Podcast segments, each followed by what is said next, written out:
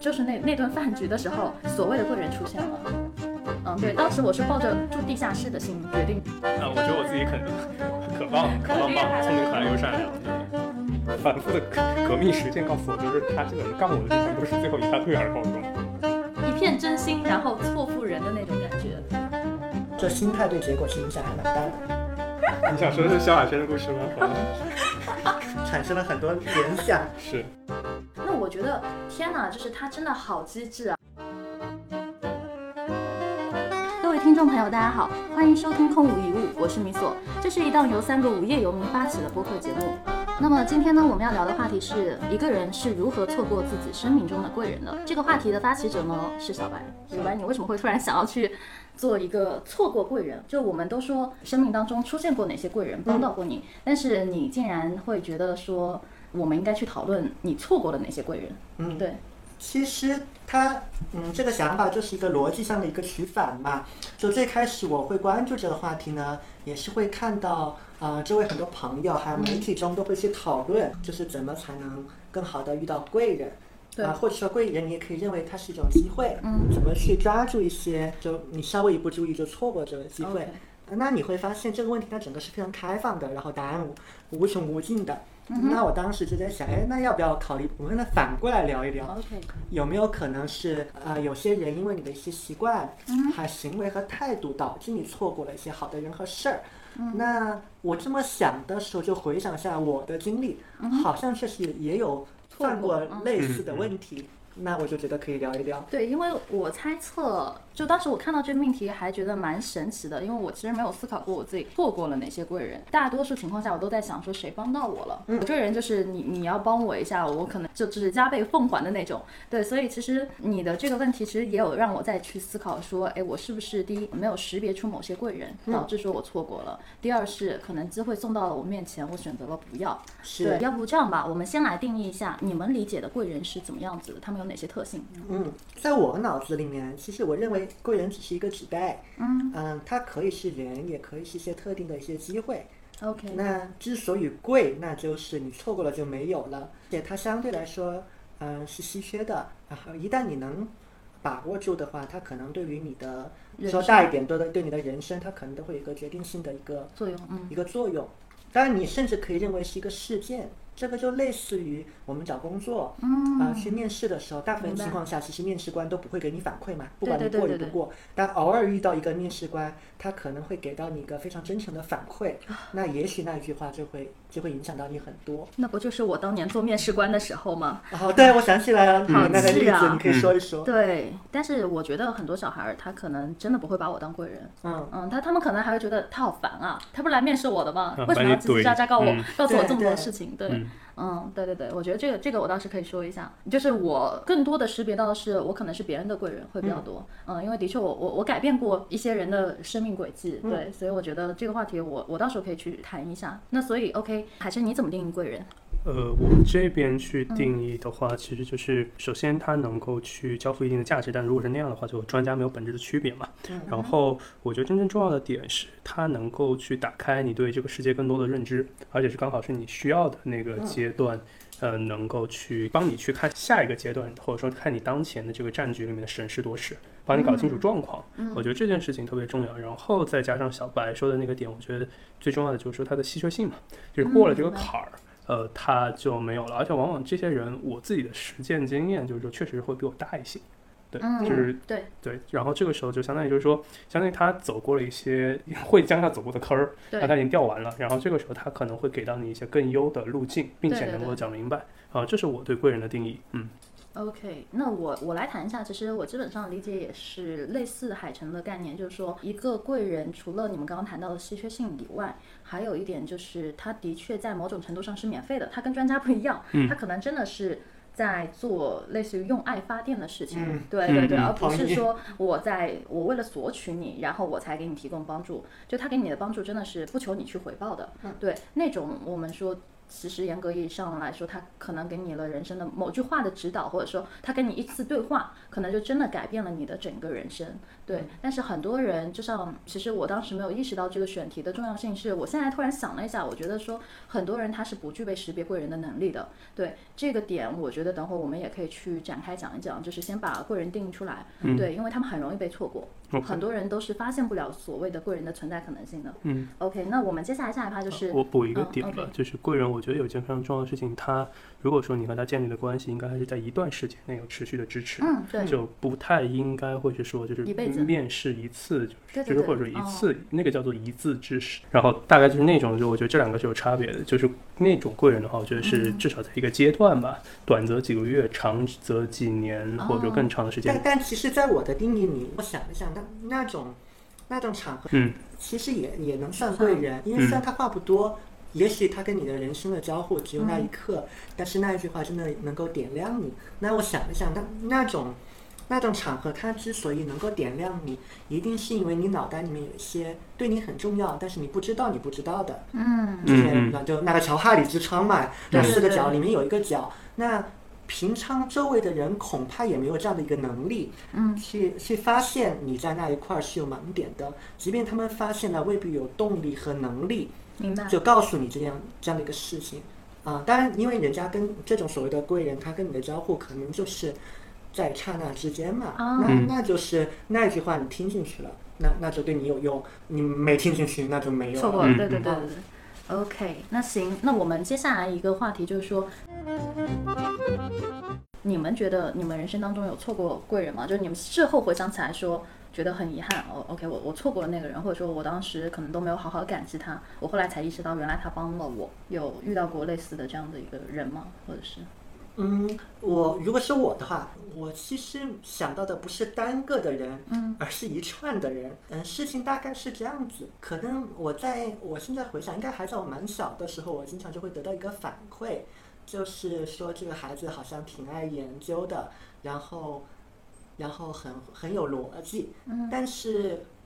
对，这可能这么想起来，其实总的来说，我觉得我还算是比较幸运的，就是从小到大周围的这个环境整体都是还都还不错。就大家会给到你这样的一个反馈，但也有可能你周围都是这样的人，包括同龄人也都是这样的。就我这边所得到的这个信息解读是不太一样的，因为你看到了真正更厉害的人嘛。对。所以我很难对这样的一个反馈给予一个直接的一个认同，而是不断的在摇摆。这样的声音听多了之后，我会倾向于会更可能会认为说啊，别人就是表面上夸夸你而已啊，我我不认为我具备这样的一个能力。比如说，大家觉得你很会做研究啊，我觉得我没有很会做研究啊，有人比我更厉害。那大家说你逻辑很好啊，然后你每虽然说的不多，但每次说的话都还挺有点的。但我自己就觉得。不会啊，我觉得刚才说的那段话就超级混乱的，嗯，我完全不会这么觉得。但那个时候，呃，你也没有这样的一个知识，也没有人就告诉你人的这个差异性是很大的，然后每个人，嗯，在同一件事情上的标准是不一样的。那也许你觉得很烂的东西，在别人看来就很珍贵，嗯，也许你自视甚高的那一部分东西，别人根本就不在意。那当时因为，嗯，我现在这么归结起来，可能当时是缺乏。这一方面的这种知识，或者说教育里面也没有这一块吧，所以就导致你对很多事情会有错误的判断。如果我当时去就是知道这些所谓的常识的话，也许我能更早的，嗯，就把人家的这个正向的反馈听进去，然后在我身上进行一个改变。嗯，因为可能类似这样的一个反馈来自于非常多关心我的人。可能也也许是在周边的，也许是在工作中的，但现在回想，在很长的一段时间之内，我都没有把这个当成一回事儿。懂了。嗯。哎，你这么说倒是，就那现在轮到我说我的故事，因为我可能是单独的场合当中的一个贵人，就像你刚才说定义贵人的一个点，你觉得说，哎，他可能未必是在一个时间段给你提供知识，可能就那一刹那。嗯。然后我就联想到说。还有我后来怎么会莫名其妙来北京呢？其实之前有在公众号写过，就当时，呃，很有意思。我觉得它是一个人生很重要的转折点。就那那时候我在报社嘛，那你们知道，就是报社实习啊，什么朝九晚五可爽了。然后我我又是做美食板块的记者，就整天吃吃喝喝，然后下午五点下班，下班了之后呢，就是商家还会邀请你再去吃吃喝喝，就是你吃吃喝喝就是你的工作，反正就是这个错，哎是很不错，但但好肥啊关键是关键是嗯做吃了还了可以动，然后下班当健身博主。不，我当时完全没有意识，当时我也不想健身，我我我觉得这些东西有什么意义呢？就没有意义啊，就就回到家只想打游戏。啊，我当时真的是一个非常堕落的少女，你知道吗？就大三那会儿，然后大概做了一年左右，我就觉得天哪，每天的日子都是那样在不断的重复，我找不到任何工作的激情。虽然很多人羡慕你说，哇，你天哪，你今天又吃这个好吃的，然后我家里人都很羡慕我，然后直到有一天我我我那个印象太深了，我和我妈说，妈，我想吃你做菜，因为我已经很久没有吃过她做菜了，每天你都在就是疯狂的喂你那些食物，嗯，你真的吃腻了，就是天天什么山珍海味，你真的会恶心。嗯然后到后面你你尝什么都感觉一样，因为你阈值被拔得特别高。嗯然后后来我就反而会吃到我妈的食物，我我当时就很感动，你知道吗？然后我妈说：“天哪，你知道多少人羡慕吗？我都羡慕你，你还想吃我做的菜。”然后我我那刻就意识到说，可能我自己是不喜欢这样的一个今天能看到明天的工作的。嗯，结果机缘巧合之下，有一次就是我下班了，然后我师傅他当时和我说什么新京报主任他们来了，然后有一个饭局，然后我要带你去。然后我当时其实和朋友约了饭，就是晚上的饭，我我就拒绝掉，我说今天晚上不行，我要和朋友去吃饭。然后后来本来我以为没有第二次机会了嘛，结果我师傅又给我打电话说不行，你今天饭局一定要来。我不知道为什么他当时就执意让我去，他说他说你一定很会很有收获什么的。然后我后来想了想，算了算了，就是因为是 leader 嘛，那我我就想了想算了。然后我把我朋友很不好意思的割掉了，然后去了那趟饭局，就是那那顿饭局的时候，所谓的贵人出现了。嗯，就就我我可能我都现在记不得那个人叫什么名字，也记不得他那张脸。我现在脑子里就知道他他可能是这个新京报某个什么板块的副主任，我也不知道哪个板块的。嗯，对。然后他当时就是在饭桌上嘛，我就听他们在聊。呃，就是饭桌的信息量还蛮大的，对我我就捕捉到了一些关键点，就他们觉得杭州这个城市，因为我杭州人嘛，他们觉得杭州这个城市实在太舒服了，太太天上人间了，就是你待着就特别的安逸，特别的舒适。修饰一下“天上人间”这个词。好嗯，重点就来了。他说：“他说我我在这里待了之后，我发现我自己完全没有斗志了，丧失了斗志。嗯，他说真的跟北京太不一样了，这个节奏也是，北京节奏太快了。你就大家什么坐地铁都要抢的，你知道当时在我的那个概念里，我真的对于北京的什么早晚高峰是没有概念的。嗯，我对那城市整个的具体情况，因为我学生嘛，完全都是没有任何的印象。我只是听他说说可能北京是一个很快节奏的城市啊，然后又想到了那些什么北漂住地下室，然后很苦逼哈哈那种东西，对吧？他当时很重要的一点是，他说我不想在杭州待了，就是我觉得很奇怪，哎，既然杭州那么好，你为什么不想再待？嗯嗯，后来我就整个饭桌我就在思考这件事情的话，我意识到一个问题，就是说你长期处在一个安逸的环境当中，你会人渐渐的丧失掉你的那种我们说的就是你可以拼一把的那种感觉。嗯对，当然你自己如果不想要那样的生活是 OK 的，但是我后来想一下，不行啊，我如果这一辈子一直在这样的一个环境当中待下去，我迟早就是会思维越来越僵化，而且我每天就是做一天和尚敲一天钟。然后后来那顿饭吃完之后，我在想说，天哪，我年纪轻轻的，我为什么要现在享受安逸呢？我应该去追求一下更多的可能性，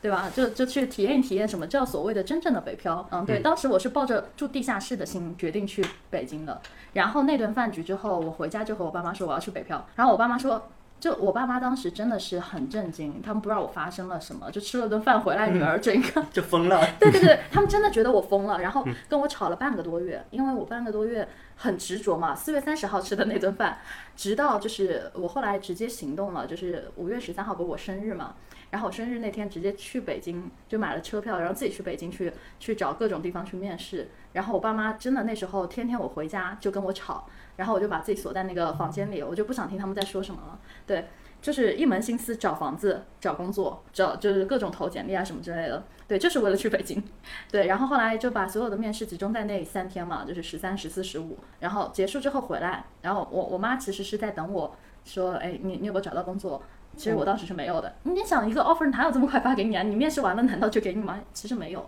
对，嗯，然后我妈说你是不是没有找到工作？我我建议你还是在杭州工作个几年，你再出去。然后我心里非常清楚，如果我工作个几年，我一定不想出去了，就是你要趁热打铁。后来我就说不行，我我找到工作了。然后六月什么底？因为我我当时是五月份嘛，然后我说六月底我就必须要去工作了，什么巴拉巴之类的。然后我爸妈就信了，后来我就我就真的去了，但问题的关键是，的确还蛮幸运的。当时是，当时真的是有找到一个勉强能够就是你过渡一下的工作，然后我就不管嘛，我我先先扎根了再说。对我扎根完了之后，我再去找别的工作，就这样当一个过渡的那个平板。那那现在回想的话，我觉得他真的是我我我在想这个事情。它里面其实有蛮多偶然性的，因为因为那个那个饭局你是可去可不去的，是。但有没有一些你现在回想其实是必然的东西？然后如果你没有那个东西，你这件事情就不会发生。其实你想啊，就是我觉得他那个人是很重要的，但还有一个点是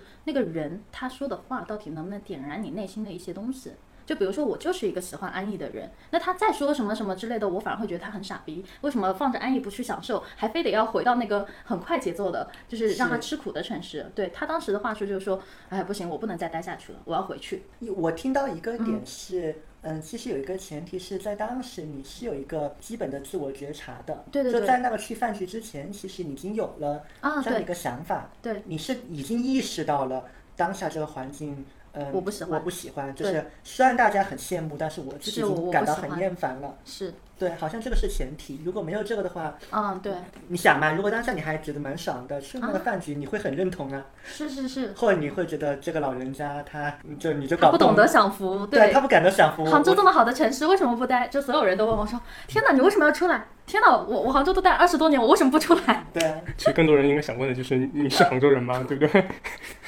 不要这样子，我一点都不像杭州人，因为当时就我们本地人，其实杭州没有被发展起来的时候，本地人圈子是很小的。嗯，然后当时的杭州真的不是现在大家想的，就是已经是成了一个就是流入型城市了。那其实，在那个环境下，它也没有什么很大的区域的扩张，就杭州就是一个很小的城市。上下城。那现在就越来越多的新杭州人嘛，我们说，呃，他们越来越喜欢杭州这个城市，然后杭州也发展的越来越好了。所以每次我回去的时候，其实我是越来越陌生的，我没有任何的归属感。了，已经就我，我觉得我自己就是一个外地人，我我都不觉得我现在是杭州人，除了那个组织挂着杭州以外，就其他东西，我觉得跟我没有太多的很大的必然联系。我今天中午吃了浙江猪筋饭，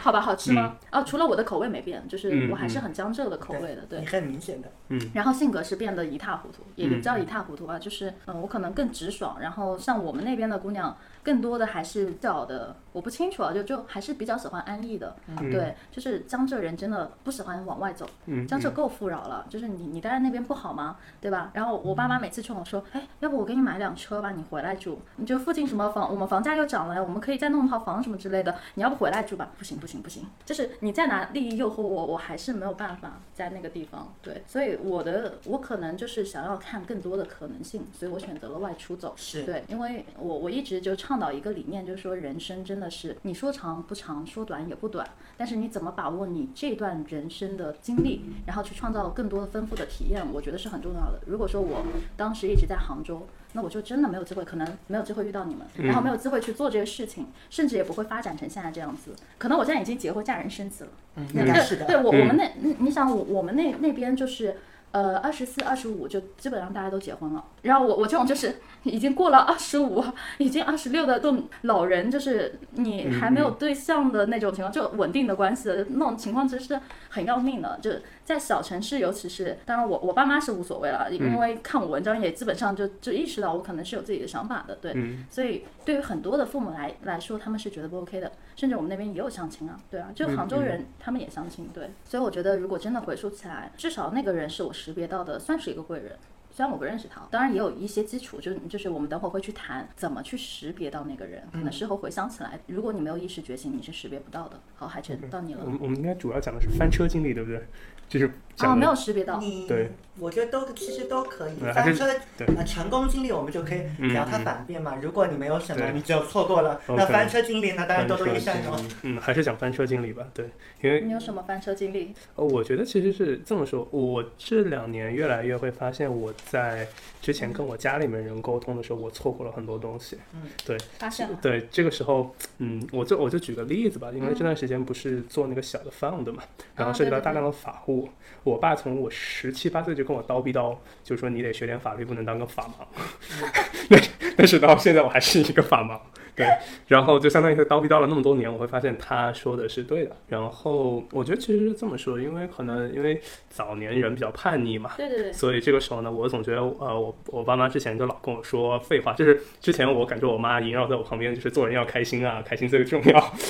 跟我我爸跟我说，就是反正就类似的话。然后我后来才会发现，呃，其实上周我们在讲自由职业那个东西的时候，嗯然后又结合着就是说这周我又重新去思考关于很多投资的事情，嗯我就会发现，现对我来说，我在做很多生意里面最重要的一些能力，就举个例子，怎么去设局。然后怎么去识人，怎么去揣摩一个人的动机，包括能够让让那个人做出自己期望的行为，嗯怎么去识别利益这些东西，我就会发现其实是我从小跟着我爸妈学会的。嗯，然后啊但是我觉得这套逻辑，就像举个例子，我的政治斗争能力就一般，就我觉得其实很很坦率地说，是因为我觉得我小时候因为比较人比较杠嘛，就然后就会导致就是我爸妈没有教我这个东西，然后我就相当于学了一半。然后呢，在大概前三年、两年、两三年的时候，工作中间遇到一些事儿的时候，我当时就非常懵逼，就因为突然一下管了很多人，啊然后后来，呃，包括供应商黑吃黑啊，或者是之类的东西很多。然后呢，这个时候我就跟我爸去聊，我就会发现我爸对这个事儿看得很明白。他跟我说，你要去打击这个人，那个人你不能动。然后呢，这个人就应该是这样。然后我就后来后来，因为我知道，就是更多就是我家里人跟我说，我爸爸之前是怎么去做很多的事情的时候，我就会发现，就是说他的很多能力我之前是不知道的。就之前给我感觉就老喝酒、吃饭、天天吹逼，对对。但重新去看的时候，我我最近时常会去想的一个问题，哎，如果说这件事情我爸爸妈妈遇到的时候，他们会怎么去想？我伯伯、我姐姐这些人，他们遇到的时候，他们会怎么去想这些问题？嗯然后这个时候我就会发现，我之前的东西没有学全啊。这个伯伯那个就是更悲惨的故事。我伯伯就是我上周我爸爸跟我打电话说，你伯伯最近终于终于最近不逼逼你了，对，因为可能我让我伯伯大失所望，对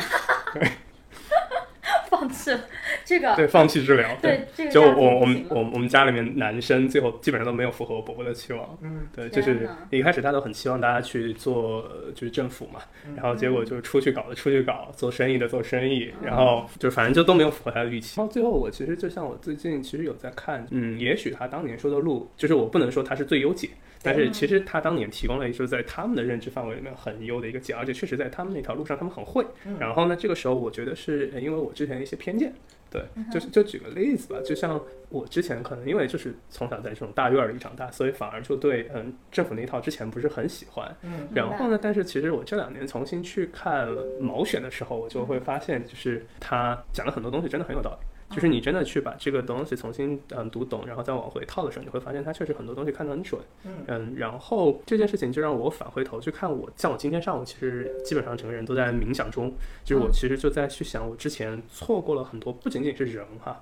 包括很多的思想观点或者说一些别人说过的话。然后我重新捡起来去想想，有的东西就是并不一定是别人说错了，可能是因为我当时整个人的模式会抗拒这个东西，嗯就排斥掉了这个东西啊，。跟我们的播客您好像啊，嗯就是你当时是没有办法做到空无一物，你的杯子根本就倒不进去。是嗯。然后你还自以为觉觉得啊，我觉得我自己己可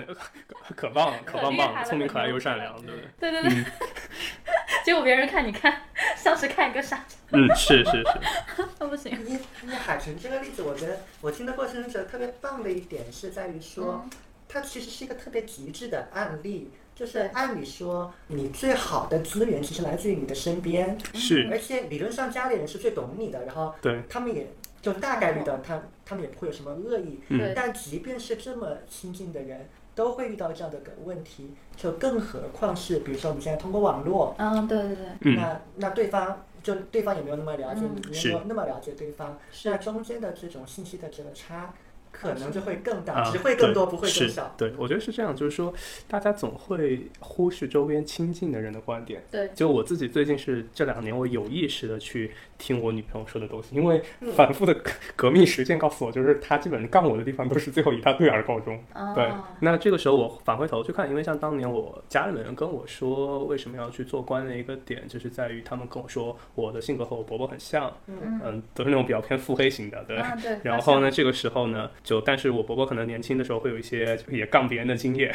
然后这个时候就是失败经验。那这个时候他其实给给你很多帮助，然后但是当年呢，就是我没有去听。听这个东西。嗯就其实你就会，我这件事情我就可以做一个对比，我就可以去发现，我我有些发小还是就是说，就是相当于就是我爸那一辈的，我们开始世交嘛，然后他们的子女就相当于我也是我的发小，然后他们有的人去就是开始当公务员，其实这一两年回去看，我觉得之前呃有几个像二傻子一样的二小发小，然后这个时候你其实已经会发现他们已经开始，就是我我第一次会感觉到我会我会在跟他们沟通的时候，我感觉到就是说我不能用不寒而栗这种类似的词词汇吧，但是就是说我能够感觉到他们和之前完全不同，嗯嗯，因为其实逻辑也非常简单，他们在那条路上，然后他们爸妈还没退休，然后可以在很多的东西上面能指点到他们，所以他们其实就是说成长的一定会比那种就是说，就举个例子，一个完全家里面没做过这件事儿的人，就是裸奔出来干这件事情就懂得的快很多很多。嗯但但是你你讲的这个例子有个不太公平的地方在于说，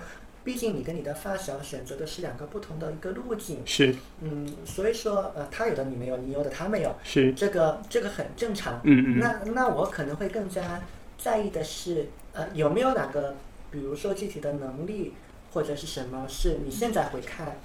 呃，除了刚才那个有关政治上面的敏感度，还有法律上面的知识，有没有你觉得是，嗯、当下你觉得真的还蛮重要，或者是如果你早两年把某一个点听进去，你会就是少踩一点坑，就是成长的会更快一点，有没有这样的点？我姨在大概五年前跟我说，厂商要买房，要买房，要买房，要买房，要买房，哦，对，差不多翻了两三倍了吧？对，嗯。天哪，这个那那这个例子是现在你认为为为什么会听不进去呢？是因为因为我知缺了什么？因为我的价值观里面之前是非常非常抗拒买房、买房、买房、买房的，嗯哼，对，抗拒的那个点？因为我觉得房子流动性差，且我很难预期房价的涨跌，嗯，就是所以我之前比较偏好于股票或者基金这种类型的东西。那你你带着现在的脑子穿回到当时的那个嗯，场景里面，为什么会做出不一样的选择呢？呃，如果说作为一个后世的视角，他再跟我讲的深一点，嗯呃，因为买房的这套逻辑嘛，嗯，它本质上其实是一个，如果我假设的增长是这样，但是我实际上不是不是付全款嘛，我去拿到一个低成本的利息，我中间吃那个利差，嗯，然后再吃同时房价的涨跌，那就开心的要死。但是在之前，就是说我之前对房产这方面，就是常规房产的投资，其实没有那么多经验。嗯，然后这个时候对我来说，因为我预判不了它房价的涨幅，嗯所以就这件事情啊、我很难去做。但是我家里面人他们是有这方面经验的，是。对。但是就是说，哦我就直接就是哦，然后埋头吃饭 就结束了。哦，对。这种这种经验，呃，更多是那种呃实操的，比如说你真的有参与过房产的买卖，对，还是说相应的一些知识点？呃，更像是实操，实操？对对，就是我觉得就是说道理，反正大家都懂嘛，是对，嗯。OK，那刚才我们其实聊到了大家错过的一些贵人，虽然我我其实不太记得我有没有错过贵人，因为像我听到你们两个就是都聊到了错过的贵人嘛，那我们接下来就去聊一下，就是你们有没有被辜负过，就是被错过。好像被错过的还挺多的。哦、o k 就是被辜负过，就一片真心，然后错付人的那种感觉。对。呃首首先我，我我认为这个呃错过是一个常态嗯 OK 也也不认为错过本身，我、嗯我我会现在看错过更像是一个中性词嘛，就有些嗯些东西是必然会错过的，然后我也不会觉得说我有一个善意想去帮人，然后人家没有领，嗯。然后就就会怎么样，因为也许我不是他的适合他的那个贵人，他会在别的地方被被点亮。但但是我我会看到一个现象，就是可能你是发出了同样一个动作，嗯两个人的给了你不一样的反馈，然后最后就走出来不一样的一个结果。就比如说，嗯、那个场景可能是，比如说我自己的那个社群里面，嗯，你你知道我的社群是在做精细化的运营的嘛？对对对，嗯、如果就跟我跟的比较久，然后你又给了我很多情报，我对你更加了解了，我自然会把这些东西放在心上。那有的时候我遇到什么，比如说我看到一本很好的书，嗯当然这个书一定是经过我的专业判断，我不是胡乱推荐的。懂那我认为这个东西对于现阶段的你来讲是有帮助的。那我可能会同时推给好几个我认为这个阶段你很需要的该看一看的人。那你看，就是我推书给你这件事情，嗯，啊，其实你就认为我在发出一个动作嘛。懂那不同人的那个反应。反应就会很不一样。有人会礼貌性的说好好好的，特别感谢。然后一周之后，你去问一下他，他并没有开始翻，哦就总有各种理由嘛，他嗯不去翻。那本书并不难翻，它就是微信读书上可以翻的，嗯这这属于很快就能翻完。而且一开始我就告诉他这个东西，嗯你可以怎么去翻，嗯翻哪些地方，哪些地方你可以先略过，嗯就大概花多久时间可以翻完。但是你看有人他就不会行动，对那剩下一部分人呢，也许他会行动。但是在这一部分人里面呢，又有差别。嗯，有的人看完了，他也许会做笔记，明白。然后会带着很明确的问题来找你。嗯，那个问题他未必是就是有很深刻的理解，他也有可能看完根本就没有看懂，嗯或者根本就没有理解为什么你要我看这个，但是他还是看了。他们会主动来找到我问，嗯、对对对我看过了，然后我做了这些个笔记，但是我没有太理解你为什么要让我看。嗯但是因为他看过这个东西，他他也有了一个体体验在里面，那我跟他就有了一个共同语言了嘛。嗯那这个时候我就可以很快的，就是给他有一个沟通，就说，当然你的沟通肯定是用那书面的、那书里面的那些东西明白再跟他沟通嘛。那我说可能这个书里面章节一二三，嗯它对应的是你。你的哪个问题？因为你看完了，所以这个时候我跟你沟，我才会跟你沟通。因为你如果没有看这个东西，可能就我面对面要花一个小时才能跟你讲明白，明白那我没这个空。嗯然后他就会觉得哇，真的很很有用，然后他就会带着我的这个反馈继续去反思这一个工作嘛。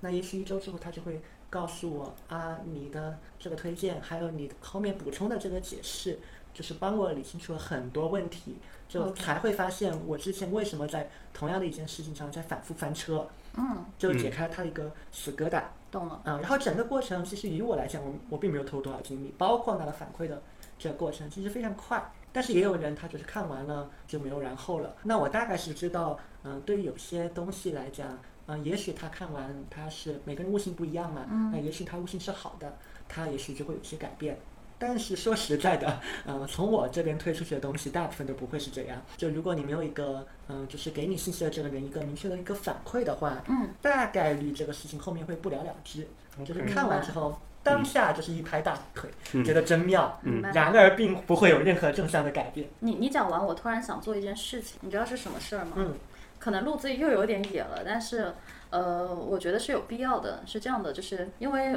我也知道你现在有服务，就是做 MBTI 的一个，就是类似于 coach 的这样的一个嗯工作嘛。然后现在收费是多少钱？两千块钱一次是吧？对，还没有上的。嗯，还没有上。然后，然后我突然想到，因为今天我去见客户的时候，发现就是我虽然能帮他们去做一些简单的成长，或者是包括我去主要负责他们的开源，但是其实他们本人是很需要成长的。就他他可能对于呃一些性格测试啊等等，其实他可能之前都没有接触过，也没有了解过。我突然想要帮他买一次你的服务，就是我付给你钱，然后让他来自己体验。嗯对，就就就我我现在就是非为常为什么会意识到，为什么会触发到你的这个反应啊？因为你刚才说的那个故事，我觉得它给了我很重要的信息，就是说，有时候“贵人”这个词，我们都觉得说，呃，你可能是偶然间的触发，或者说你的那些客户，或者说你来找你的那些粉丝，嗯、他们是主动找上你的。但后来我想说，因为我们现在在谈我们是不是被错过嘛，嗯，但突然我意识到说，其实我可以主动成为别人的贵人，嗯，对，那个主动是不一样的。我等会儿会分两趴去解释这个主动。第一方面是我发现我自己成了别人的贵人，是我自愿的。嗯，但另一方面是我我我刚才说的那个案例，就是我打算主动的去帮到他们，嗯然后做他们的贵人，甚至帮他把这笔费给付掉了，嗯让他亲自来跟你必须对接一次，然后让他去体验。对，那我觉得其实我可以交付给就真正花钱给我的客户，毕竟他们已经在我这里付钱了，为什么我不帮他们一次呢？嗯对吧？那我觉得，反正一方面我肯定不会白嫖你的，就是 越是越是好的关系，我我愿意识到是这绝对不能白嫖，嗯对我们内部也不会白白嫖，更不用说了，对。我，刚我刚才脑脑中就是突然想到一个比较浪漫的一个嗯。一个一个画面，呃，你记不记得我我之前有我画过一个我的生命画像嘛？我画的是、嗯我我就当下这个阶段的我，就感觉我是一个小太阳，啊应该是辐射更多小太阳。对。我我感觉我就是我们自己都是一开始就是你你比较弱鸡嘛，你对对。是需要别的贵人来照亮你的。嗯。那后来你慢慢的就是想成为别人的贵人，想成为别人的太阳，然后去照亮别人嘛。嗯对。然后刚才你的这个动作让我联想到，还有一种可能就是我会发现有人需要被照亮，但好像我照亮不了他，那我就给他嗯。介绍别的太阳。对对对，我我现在其实就有这样的感觉，因为我自身的那个能量可能还没有到那个程度，而且我也没有受过就是专业的体系化的培训，嗯。但我知道他当下是需要那个服务的，是。对，所以我打算就干脆，就既然他那么信任我，然后他自己也是我的客户，跟我跑了也挺久的，那我就干脆去帮他去做一次这样的服务，嗯然后就让他不要去付费了，对，不要付费找你了，不过我刚刚想起来，最好的方法是你你出一半，让你客户出一半，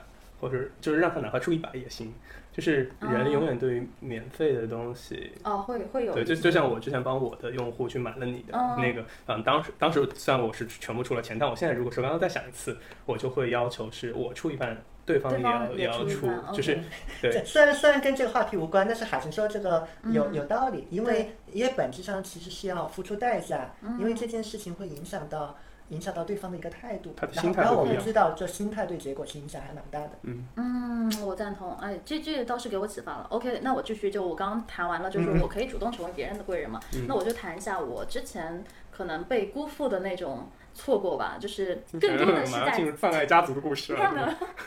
更多的可能是在呃亲密关系里，或者是就这种情况下，因为就像你说的，嗯人越是亲近。反而越会对于身边的资源会忽视，甚至觉得这是理所当然的，或者说你意识不到对或方的欲望者觉得就是说你妈就是你保姆，对不对？就很可能会出对现这样对对对，的状态。就就是这样子的一个状态，所以其实没有谁是无条件需要为对方付出的，愿意无条件的是真的是想要去帮到你。嗯就比如说我，呃，我想我回溯了一下我之前就是在亲密关系里，其实我我似乎真的就永远是肩负着那个帮别人成长的角色，因为我谈的男孩都比我小，就很诡异。你想说的是萧亚轩的故事吗？好吧，产生了很多联想，是，你们不要搞笑！那我谈的都比我大，对，天哪，你看我跟海晨就两个极端。嗯，对我谈的都都是那种小男孩儿那那种，也不叫特别小吧，就是两两三四岁啊上次。跟你说那个电影，哦哦，对对对，我到时候肯定要看那个电影。特别悲情，你到时候看到那个什么让那个男生去画画，结果谈着谈着，结果都谈出来一个未婚妻的时候，你到时候可得想想，让你男朋友现在男朋友是离开你成长一段时间，你就到会有惊喜。哇，天哪，这嗯这个实在太棒了！对，反正我觉得至少在关系里，我会很看重他们的个人成长。对，所以其实我是会，就可能我方式之前不太对，嗯，但是会会比较有强势的压迫感。但后来就渐渐的，你你也会发现说，其实本质上你可能真的改变了他的很多的思维想法。比如说之前有一个交往过的男生，他是从来不会为支付知识付任何的费用，他觉得那些就就是骗钱的。嗯然后他有很深的那个就是那那个叫什么芥蒂吧，对。现在你知道吗？家就他原本不是那个新媒体啊，什么也不懂那些。然后对，现在现在他进了一家还挺大的这个新媒体公司，而且他嗯经历了两次的那个转折，并且还拿到了不错的 offer 啊、嗯就在上海。嗯对，嗯也就是说他整个的人生轨迹从一个很抵触知识付费，从来没有为 任何什么知识思维付过钱的一个人，瞬间他就两年的时间。然后变成了我直接进到一家 知识付费的公司去新媒体工作，嗯，对啊，但是但是他应该是发自本心的一个认同吧，并不是、呃，对对对，被洗脑或者怎么样。，但是如果他那个节点没有遇到我，我知道他圈子会是怎么样的。啊，对他他那那边的圈子其实，嗯，在我们看来都是比较的，嗯，也不是说人家圈子不好，就是说两个世界是啊、他们那个圈子更注重的是那些，嗯，就就我们说的外在的东西，外在光鲜亮丽，啊外在我怎么包装的更装逼或者是更更浮夸，对。但是所以他们是不吃什么所谓的知识付费那套，他们觉得这套东西很虚，我没有需求，我把我外外在打扮的光鲜亮丽就 OK 了。他们的投资 没有没有正常行业，就是就是你可以理解为那些嗯比较喜欢玩嗯潮牌啊什么之类的那种，对对对，那他们当然是注重我刚刚想到一些我们好像奇怪的认识行业，我知道他真的进了，，他真的进了一家那个嗯呃就就进到那那啊就是家公司了，在那个哇，完全嗯完全大变形，我是不是见过他？对对对你见过嗯我知道。瞬间被扒出。对，但我我不知道现在怎么样，只是说我我有就是无意当中发现了之后，我说啊天哪，他怎么就转变的这么大？对，所以我还蛮意外。但是的确，我是他人生当中一个很重要的转折点。虽然我当然也没有去索取说，哎，你应该怎么怎么样，我是你贵人啊什么，但是我能意识到。可能他自己也能后来意识到，虽然我我不知道后来怎么样，因为因为我我真的没跟什么呃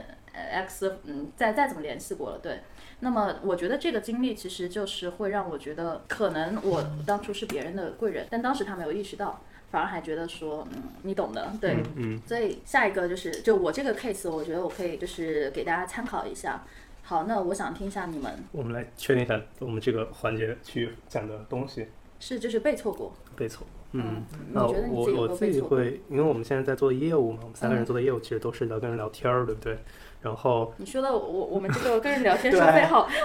好像是陪聊一样。我们先简单一点，嗯，然后我就会发现啊，我我我是那种状态，就是说经常有人会问我问题嘛，嗯然后我会比较简单干脆的回答，但是我我会有比较直觉的感觉，就是说啊，我大概知道这个人需要什么样的东西，嗯然后我有时候呢，就是会随手就给他呃，就是传个东西之类的，嗯。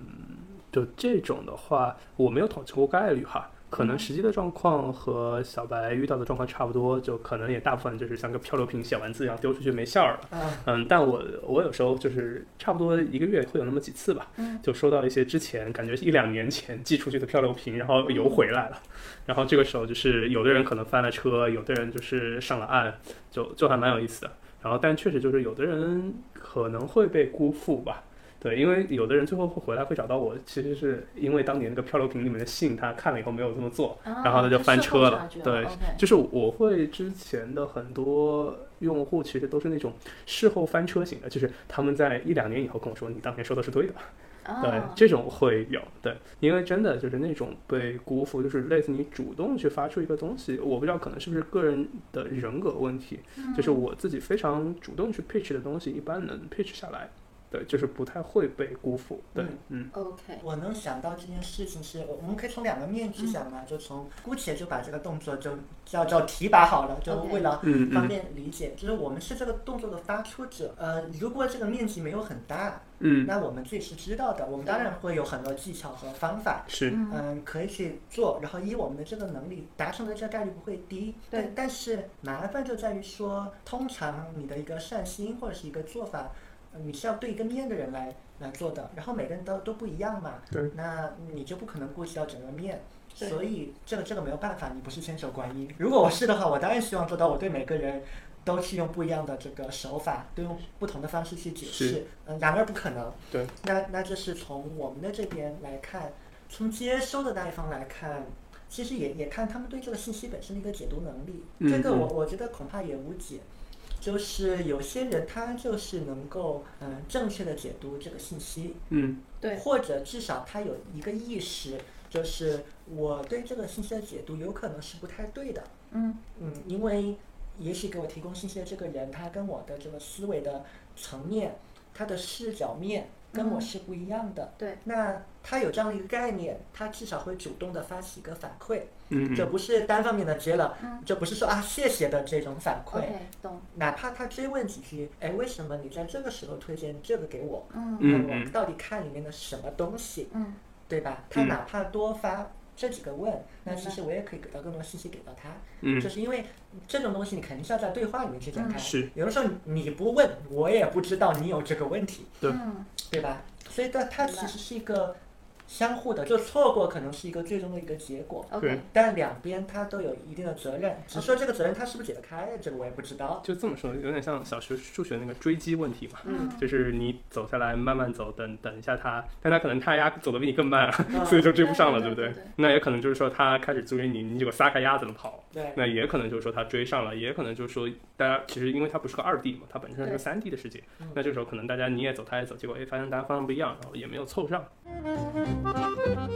那好，我们刚才有谈错过和被错过嘛？那我们现在就谈一点实质，就是说最后一个问题就是，呃，我们如何才能做到说尽可能减少我们错过贵人的这样的一个机会？因为刚才我们有讲到说那个贵人这个东西，就是我们可能错过了一些贵人，我们也被别人错过了。那嗯，现在我们就来最后一个问题，就是讲一下这个方法论，如何才能不去错过一个贵人，或者说如何更好的去识别出那个人是贵人，并且抓住他。嗯对，好，小白，你先开始。呃，其实我不太确定这是不是一个方法论啊，我嗯更多认为是一个一个习惯，因为涉及到方法论这个东西，就总有一种攻略的感觉，好像你有个攻略你就百分之百不会错过了。那我觉得这个不现实，也不符合我们的常识，对就总有一些东西是会被错过的。嗯但嗯、我现在回想，就是我现在看我不会错过的一件事情，或是我因为偶然嗯捕捉到了一些机会，或捕捉到一些对我来讲很重要的一个人，是因为我工作一段时间建立起来的这个习惯，就是我们的这种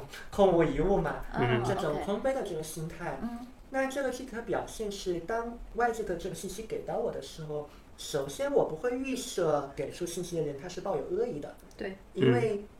怎么说？揣测一个人的意图，这个这个其实是很难的。对然后通常在你段位很低的时候，你的揣测都会不准。嗯而且人都有复杂性，你他甚至可以既有恶意，也有善意的这个部分。对，呃，你在这个方面去揣测，其实没什么意思。嗯那更多的是把重点放在这个信息本身上面。明白。嗯，那作为一个空杯心态，那也不是说你啥都听，对吧？但至少你要做到一个一个信息确认的一个过程嘛。嗯，我可以举个例子，就我平常会经常呃会观察就极客上面的一些帖子，那我经常时不时就会看到一些就明显是工作有些年头的人，他们就可能只是表达，那可能是带着一个善意想提携一下后辈，对，或者别的因素就会聊到一些有关职场啊、对后辈的建议啊什么的。那也许人家就写的很随便，所以你会觉得。呃，在我们看来，也许他那个表达本身没有那么的呃有技巧，嗯呃，有的口气可能会有点生硬，但是他的那个观点本身，就在我看来，我觉得是有可取一个地方的。对，你你再去看下面的一些评论啊，就会看到很不一样的乌烟瘴气一个观感。那我的观察是在我有限的这个样本量里面，我的观察是稍微有一点点工作年头，嗯，呃，比较有经验而且成长比较快的人。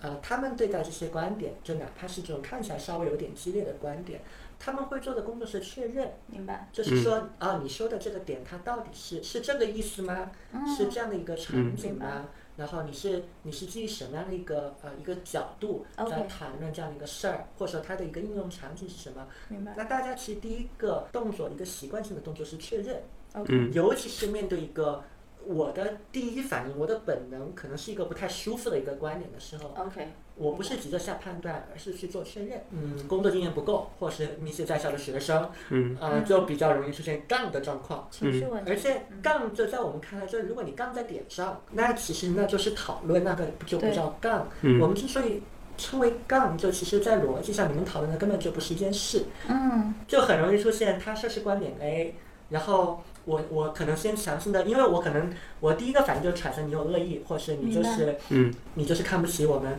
或者你你就想怎么样？那我我会曲解你的这个信息变成 A 一撇，然后我就在 A 撇的基础上说你的这个不对。就你在那个言论中就看到非常多的但是可是类似这样的。对对对。然后那个来来回回就是两边的语气都很激烈。但可能在第三方人看来，你就明显知道，哎呀，这个你们好像吵的根本是不是一件事情啊？嗯，就这个并不是一个有建设意义的一个对话。嗯啊，当然，同样的现象在知乎也很明显。嗯嗯。知乎这这几年的风气越来越，就微博和知乎就越来越沦陷成那种大家太喜欢杠了，然后太喜欢就是站站在自己的角度去发表观点，从自己的经验去出发，就是掩盖权嘛。当然，当然，如如果你只是把网络的空间当当成一个一个发泄的一个。渠道，就是那那我觉得也无所谓，但是我会倾向于认为，呃，人的所有的行为是会慢慢的影响你的你的脑结构，对对对，然后会影响到你的这个思维的习惯的，所以我一向都有这样一个习惯，但一一来是我本来性格如此，我不爱跟跟人杠，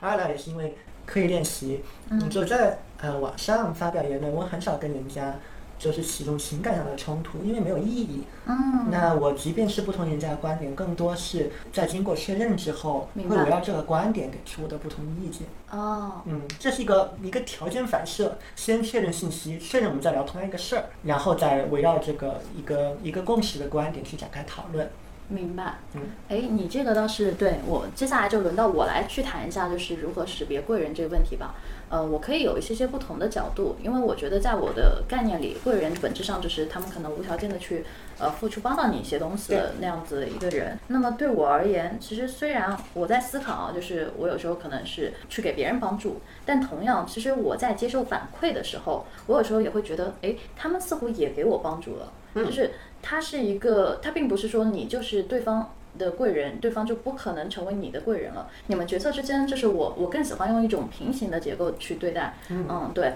那更多的时候，我身边接触的朋友也好，或者是即便是我客户也好，对我有时候也会觉得说，哎，可能对他们而言，虽然我们是有一些就是利益的绑定关系的，比如说他们购买我的服务等等，但其实结束了那交易之后，本质上其实你们也清了嘛，对吧？那么，但有时候我也会发现说，他可能看到一些什么信息，他觉得对我有用，然后他会他他就会发给我。那我就觉得，其实，哎，我一看，我发现，哎，这个东西还真的对我有用，嗯，我就其实觉得还蛮感激的。那这时候角色就变成，他可能就是某种程度上，哎，给我帮助的那个贵人，嗯，只是说他很轻，很多人会忽视那种突然给你的那个帮助。那所以我也在思考说，因为因为我真的觉得有一个很重要的心态是，你刚刚说的是一个习惯，对不对？嗯那我现在从心态上去说，就是放平自己，就是放低身段。那个放低不是说让你把自尊给压低，而是说你在面对很多人或者是很多事的时候，除了你要有一个习惯是空杯，嗯然后你还要有一个呃有一个心态是，就是我和对方可能就是一个平行的平等的状态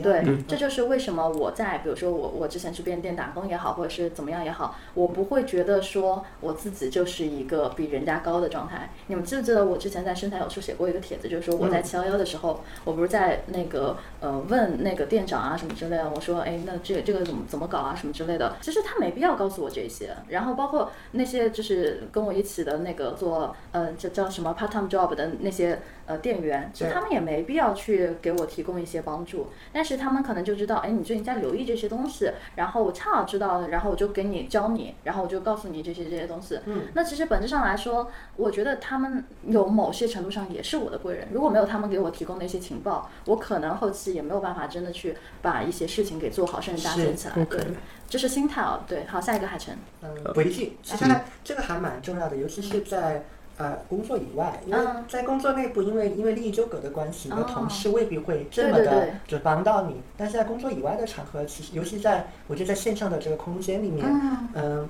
把自己跟嗯 可能线那边的不知道是谁，啊就是你你先默认就是你们都是一样的人，对对对甚至是一个可能是最后还是一个不太熟的朋友吧，对就是带这样的一个心态去对尽量怀揣着善意去沟通，嗯，我觉得是必要的。对，我觉得姿态很重要。嗯很重要那个那个姿态不是说，呃，我就是最牛逼的，然后、嗯 然后我就是对，就虽然有时候我在，嗯、就包括在极客也好，或者什么怎么样也好，就是语气非常的霸道，但是 但是实际上。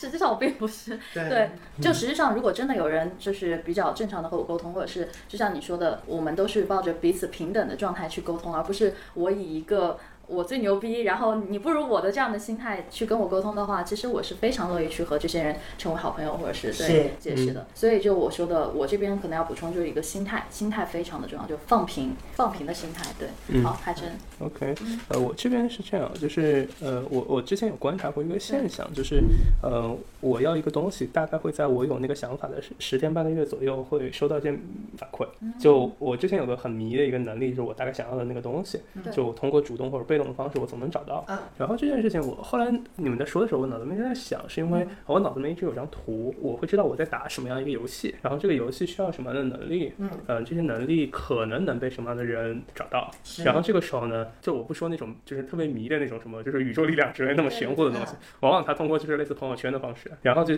就类似我会跟大家去提到啊，我有这么一个需求，对，就举个例子，嗯，就像就像我一直我我很清楚我自己之前不太会做的东西，就比如像流量，嗯。然后比如像社群，比如像内容，比如像营销，包括法律嘛法盲，然后融资。自我暴露缺对，等等等，就都都不是很会，反正就是说，大家大家对我的认知其实也就是啥都不会嘛。然后呢，这么呃，我就会发现，就是说我一旦开始就会发现我我要打的这个游戏需要这些东西的时候呢，呃，我就能够开始去，往往是朋友推朋友，然后或者就是说有一部分是可能是我主动找，然后就是最最后我总能把这些人给攒到，然后去打这个游戏。嗯对，我觉得这件事情就很重要的一件事情，就是在于说，呃，我到现在我自己能够很快的去识别一个人是不是我需要的那个贵人。嗯，对我自己会脑子里面想象成像一个大草原上的部落，就每个人是一个部落，就在草原上面，大家你走我，我走你。然后这个时候，哎，发现这个部落能去产我需要的鸡蛋，我就我就会问朋友，嘿，你有鸡蛋吗？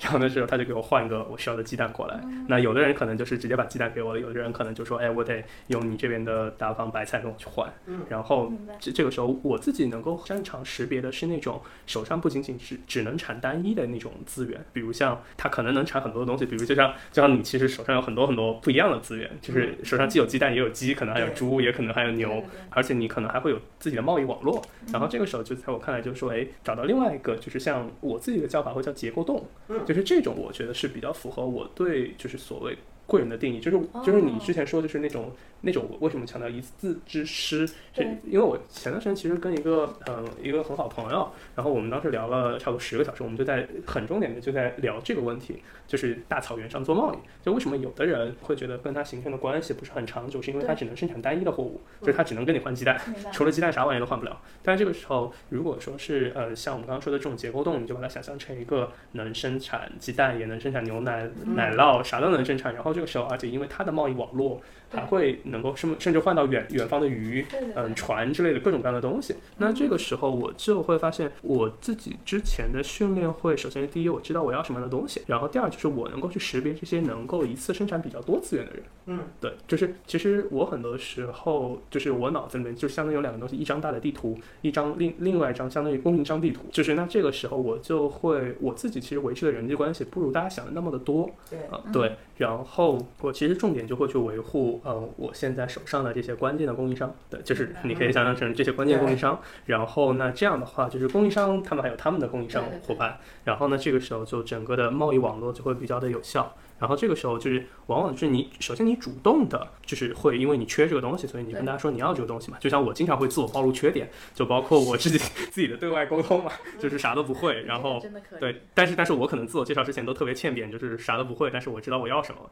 嗯然后我知道怎么样找到我需要的那个人，并且说服那个人来把这件事情给弄掉。嗯，对其实海晨在刚刚在跟我说的这个过程中，我我听到一个方法，然后是我准备自己拿去用了，而且有可能要写到书里面的。嗯我我觉得是一个很好的方法，其实是海泉说的那个结构洞，你可其实就是对自己身边资源的一个盘点。对对对，那既然我们把自己当成一个公司来处理，那其实就是在看，首先你得知道一个公司要正常的运转，嗯，你身边要有几个部门，比如说你要有市场，你要，有产品，你要有法务，对吧？是，还是说他不擅长法律那也那不岂不是不擅长？那也是因为，嗯。首先我知道有法务这个部门的存在，对，没错，然后有了这样一个类似组织架构图这样的一个东西，然后我再往往里面去填吧，有些东西我是有的，对。对。那没有的你当然要去获取，而且你就要对外主动散发信号啊。对对对对因为海豚的那个我什么都不懂，我更认为它是一个正面的一个信号。是他很会求助。那那就是我在求助啊，就是因为它还有一个潜在一个信号嘛，就如果你有这方面一个能力的话，赶紧来我也有我很强的，我很愿意跟你进行一个交换和合作嘛。嗯，对，我觉得这是一个很好的一个盘点，当然前提是你得自己要知道，就是如果你这是一个王国或是一个公司，是，你你整个的那个点阵是怎样的，嗯嗯，然后你要有意识的把你已经有的东西往里面填。对那做完这个盘点之后，我才知道我哪些地方是要主动的去找那种所谓的贵人的。嗯然后哪些地方是你盘点完会发现，原来在这一块我有很多贵人，然后之前我我一直都没有鸟人家，啊。或者人家说的话我其实一直都没有听，是白。那你就应该好好去看一看。你不如把自己想象成，就我刚刚举的是个部落的例子，你也可以把你自己想象成一个公司，嗯。然后你就可以去想你自己做的这个是个啥生意。嗯。其实我觉得就是说，就结合着上一期我们讲自由职业者，如果你把自己看作一家公司，你其实会很快的发现，你这整一套完整的业务逻辑里面一定会有 A、B、C、D 诸多的缺陷。对对对。然后呢，这个时候你就哪里不会哪里不会补哪里嘛。那这个时候你就该找专家找专家，该找结构洞找结构洞，然后该发朋友圈发朋友圈，该我包括像我之前给你推那个电商的朋友，是我从知乎上搜过来的。对，这个能力也是。对，就是因为我自己会认为，就这么说，我会认为一个人能会的东西很少嘛，就是我自己我也很清楚，我嗯，就是真正能去换的东西，嗯，嗯，就那么多，我总不能说拿我会我会吃猪筋饭给你来换什么玩意儿，对不对？你能用 能用这个东西能够换一个桃子吗？其实换不了，对不对？就是这些东西交换能力呢，是属于那种 plus 方向的，对。嗯，但就是说你是，我觉得每个人就是，如果你要进行交换，那就要么就是你有一个特别硬的拳头产品，要么就是说，就是就像你的二幺幺的那个，嗯嗯，就是对对它能够去交付一些就是相对就是。比较成本比较优的，就是用亚当斯密的那套逻辑，就是尽管就是说他生产玉米的效率没有你高，但是呢，他反正能生产玉米，那也 OK。对，就是大概就是这么一套逻辑。所有所有的人，其实在我看来都有的换，都有的换。就是你哪怕短期内没有什么技能能拿得出手跟你想换的人换，但举个例子，你帮他剪剪音频啦，帮他翻译翻译文啊，稿啦，这个，就是我想要说的。其实，嗯呃，我觉得就你你提到一个很重要的点是，我们说如何不错过贵人嘛。其实你是可以如何找上贵人的，啊让别人嗯。成为你的贵人。对，比如说像我们的音频，其实我对外释放的一个信号就是，我的确在花时间剪辑音频的这件事情上花了大量的时间，比如说花四个小时啊，然后我上次转文字稿你马花又花了四个小时，那么连在一起就八个小时，然后我现在的时间价值已经升到了一千块钱一个小时，那也就是说我但损失了八你那个想表千块钱。达的东西太多了，对对对，你应该发到朋友圈就是就是对。我我很忙，我需要一个帮我剪音频的朋友，啊对对然后我跟你换什么玩意儿，就简单一点嘛。对，对。但其实呃，没想到我这个信号已经链接到了一个就是极客的朋友吧，因为他们有在，可能那个朋友有在听我们的音频，然后他那天加了我之后，就是大概过了两天，给我发了非常长的一段话，就是呃，第一方面是告诉我说他可以帮我去做这件事情，并且他可能会做得更好，对，然后也可以去帮我把时间给解放出来。那么与此同时，可能我可以去交换给他的价值就是，哎，我我因为因为我我的时间被释放出来，也就是说我其实本质上可以帮到他的一些困惑，对因为他有需求。那我觉得这这点真的太棒了，我太感谢这位朋友了。第二点就是他又帮我们提了，就是我们整一个播客，就我和你们三呃两个人说嘛，三个人，第三第四个人在哪？不重要，对、嗯他其实又帮到我们说，就是提了很多很宝贵的意见。是啊，就是。就是我不是说，我当时发起个邀请，如果他在北京的话，我觉得我们四个人完全可以聚在一起，就是嗯见见见面，然后吃对顿饭什么的，完全都 OK。所以他的这个行为是他主动来链接到我们的。所以我觉得，就是很多人觉得，哎呀不好意思啊，或者怎么样。其实你要真的识别一个贵人，你就去看他到底缺什么，或者说他当下处在哪个呃方向上。因为因为不是说大家觉得你很厉害，然后你就是无所不能。比如说像像海晨，就是他就是永远都在暴露弱点，然后非常懂得如何向外界求助。对，因为这个能力太重要了，我发现，就你不能什么都自己来。自己干，否则你会把自己累死。那么，当你学会了如何向外界求助之后，其实不仅你交付了价值，同时就就不仅你得到了一些别人的价值，同时你也可以去把你更擅长的价值交换过去，换算思维嘛，我觉得。那在这个地方，我我觉得有有个要提醒的事情是，呃，打双引号的贵人啊，就不是所有的贵人都能够像海城这样做到信息的那么的透明的。所以在大家在主动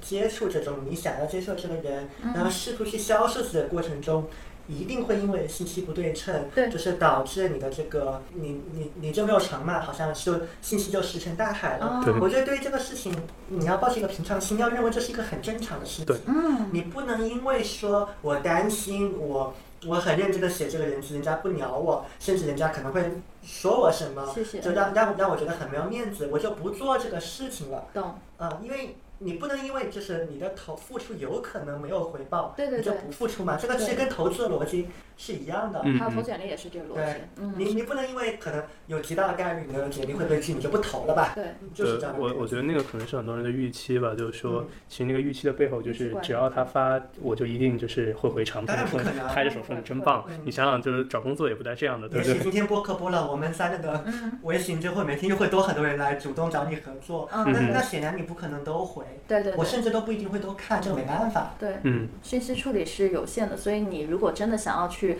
让别人成为你的贵人，就是你在发之前，就第一预期管理很重要，嗯不要想着说就对方一定会回你，嗯、你要带着一个平常心去做这样的一个事情。第二就是真诚也很重要，就是真诚加方法论嘛，我们说。嗯，对，就不要一上来特别杠或者特别屌，对对对就是就是那个那个就对，因为我们 我们不熟，我们很熟了，你怎么干我都可以。问题是我们不熟，熟了杠也不行，对对。，OK，对，海豚可能会弄死你。嗯，对，其实像那个那姑娘，她之所以会发给我，然后就是我觉得本质上就是她发了很长的一串嘛，就是嗯嗯虽然可能看起来会稍微有点吃力，但是我真的能感受到她的真真对心实意。就虽然逻辑不算特别特别的有序，但能感觉到就是还是用了心的，对，嗯，但但是那姑娘其实真的是有链接到我们，因为没有人主动的发过这样的一个事情。然后包括其实我们也有在外界向外界去发出一个求助。其实我觉得只要你掌握了一个很好的换算思维，很多的事情它其实是能够帮到你的。你可以把别人发展成你的贵人，而不是想着贵人自己撞上来来帮你。其实为什么呢？对吧？对对，就你把你想象成一个小岛，你就一直在上面写漂流瓶，然后往外丢，对。你不太起，就是你写出的漂流瓶越多，你也收到漂流瓶的概率会越大嘛。对对对对对，但但是这个我我今天听过一个案例啊，是那个一个朋友跟我讲的，就是在做这个事儿的时候还是有点技巧，就是呃漂流瓶这件事情，呃也还是不能太散，就像你的简历不能对海投一样，嗯嗯，因为你的精力是有限的。如果你像撒胡椒面这样，对对对那那就不会有呃，结果最好还是有重点嘛。那其实还是要在呃，但前提是你大概还是要知道你要的是谁，对对你要的是什么方向。应该又回到那个地。图的那个状态。对，这是基础，这是一定要有的。嗯然后在那些定向的一个方对法地方，我觉得二八原则嘛，那就是你在这些地方必须要投百分之八十。是是因为他如果没有地图，就很容易他变成他想找一个人生导师，或者说就是找心理层面的爸爸妈妈，就是一个一个人帮你 cover 掉所有的事儿，对，这不现实他希。望他希望找一个全能的啊，但这个不存在的。对你想，你爸爸妈妈都没有干成的事情，其他人怎么能帮帮你干这对件事儿呢对？对不对？我们今天其实也讲了，就是基础的三大块。那么最后，我觉得我们话题也差不多到这里结束了。那么最后，要不大家就是提供各自提供一个小技巧，去帮助到更多的听播客的人，我们如何才能不去错过那些贵人？对，嗯，那我先来好了，嗯。可以分享一个，嗯，我个人觉得还蛮有用的一个小技巧。对。我平常是有一个习惯的，我会去刻意的收集很多招聘的简历，主要的目的是看一下这些招聘的简历上面写的工作要求是什么，然后那个岗位是一个什么岗位，有没有一些岗位是我之前不知道的。OK，那做这件事情的目的就是刚才海生说过的，你得去了解作为一家公司它的运作，它有哪些个部门，然后每个部门你们都在干嘛。当然，如果你有工作经经历的话会很好，但即便你有工作经历，也有一些职能是你不知道的。嗯，那其实我在看这些的招聘信息的时候，就经常因为会有新的岗位出来嘛，会有出现一些你之前不知道的词，你之前还不知道原来这个事儿还是有人可以做的。嗯呃，你其实根本就不用去学，因为有这个岗位就代表有人是可以做这件事情的 OK，啊、那我觉得这样的呃一个主动去收集信息的过程是很有帮助的。那记得极客上有一个那个招聘的一个板块嘛，好像是个圈子，嗯，大家可以没事在里面翻一翻。嗯，嗯也就是可能通过这个圈子识别到贵人是吗？主倒不一定是识别到贵人，就先帮你去理解你的你的那个结构洞，或者说你的你做一家公司，你可能需要的那个坑，它具体是长什么样子的。OK，那就是通过看别人的招聘信息嘛，嗯要多看。，OK，那海晨，呃，OK，我的那个就非常简单，就是你要去，嗯，可以多听，适当的多听听你周围那些亲近的人能够给你的东西，其实那个可能会被你忽略，因为我会发现，嗯，很多人其实会对，就是你刚刚新认识的朋友投入了过多的关注和热情，但是往往会忽略掉你周围比较亲近的家人或者说老朋友。就我想起圣经之前一句话，大概意思就是说，先知在嗯他自己的家乡是不会受到尊重的。对，所以你要啊尝试去，嗯，自己去挖掘一下你周边身边的东西，可能会对你有惊喜。而且在这个挖掘的过程中间，我觉得你也能够，如果之前打方你和我一样，之前非常整个人非常硬刚的话，也可以让你变得更加的。就是更加的能够去接收到外界的一些信号，然后就是说能够去少翻一些坑，少翻一些坑，对不对？嗯，好，我给你一句话总结，就是珍惜眼前人啊，就就这么 简单。对，好，然后我这边。音的那种。不重要了。然后我这边就是最后再给个意见吧，就是说大家如果说想要很好的去识别贵人，其实可以反向操作，不要等着贵人来找你，更多的去主动链接贵人。也就是说，你们要学会主动的去提供一些呃价值吧，不管这个价值它是否能被得到回应，但是你至少要去主动去做这些事情。嗯，对。然后这点非常的重要。那这期的播客呢就到这里结束了，谢谢您的耐心收听。推荐您使用苹果播客、小宇宙 APP 或任何安卓播客客户端收听《空无一物》，也可通过网易云音乐、喜马拉雅 FM 收听。那么同时，我们也期待你的反馈，如有任何问题，可以在评论区或者我们三个人的公众号给我们留言。谢谢，拜拜。拜拜。拜拜。